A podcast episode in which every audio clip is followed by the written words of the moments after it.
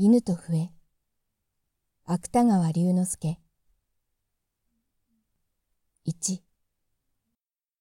昔、大和の国、葛城山のふもとに、上長彦という若い木こりが住んでいました。これは、顔形が女のように優しくって、その上髪までも女のように長かったものですから、こういう名前を付けられていたのです。上長彦は大層笛が上手でしたから、山へ木を切りに行くときでも、仕事の合間合間には、腰に刺している笛を出して、一人でその音を楽しんでいました。すると、また不思議なことには、どんな鳥獣や草木でも、笛の面白さはわかるのでしょう。上長彦がそれを吹き出すと、草はなびき、木はそよぎ、鳥や獣は周りへ来て、じっとしまいまで聞いていました。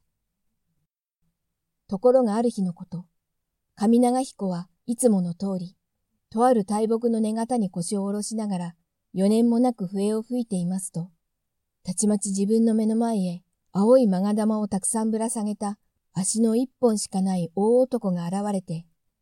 お前はなかなか笛がうまいな。俺はずっと昔から山奥の洞穴で神代の夢ばかり見ていたが、お前が木を切りに来始めてからは、その笛の音に誘われて毎日面白い思いをしていた。そこで今日はそのお礼に、ここまでわざわざ来たのだから、何でも好きなものを望むがよい。と言いました。そこで木こりは、しばらく考えていましたが、私は犬が好きですから、どうか犬を一匹ください。と答えました。すると、大男は笑いながら、はははははは。たかが犬を一匹くれなどとは、お前もよっぽど欲のない男だ。しかし、その欲のないのも関心だから、他にはまたとないような不思議な犬をくれてやろう。こういう俺は、葛城山の足一つの神だ。と言って、一声高く口笛を鳴らしますと、森の奥から一匹の白犬が落ち葉を蹴り立ててかけてきました。足一つの神はその犬を指して、これは、名を影と言って、どんな遠いところのことでも嗅ぎ出してくる利口な犬だ。では、一生俺の代わりに大事に飼ってやってくれ、と言うかと思うと、その姿は霧のように消えて、見えなくなってしまいました。上長彦は大喜びでした。この白犬と一緒に里へ帰ってきましたが、あくる日また山へ行って何気なく笛を鳴らしていると、今度は黒い勾玉を首へかけた手の一本しかない大男がどこからか形を表して、昨日、俺の兄貴の足一つの神がお前に犬をやったそうだから、俺も今日は礼をしようと思ってやってきた。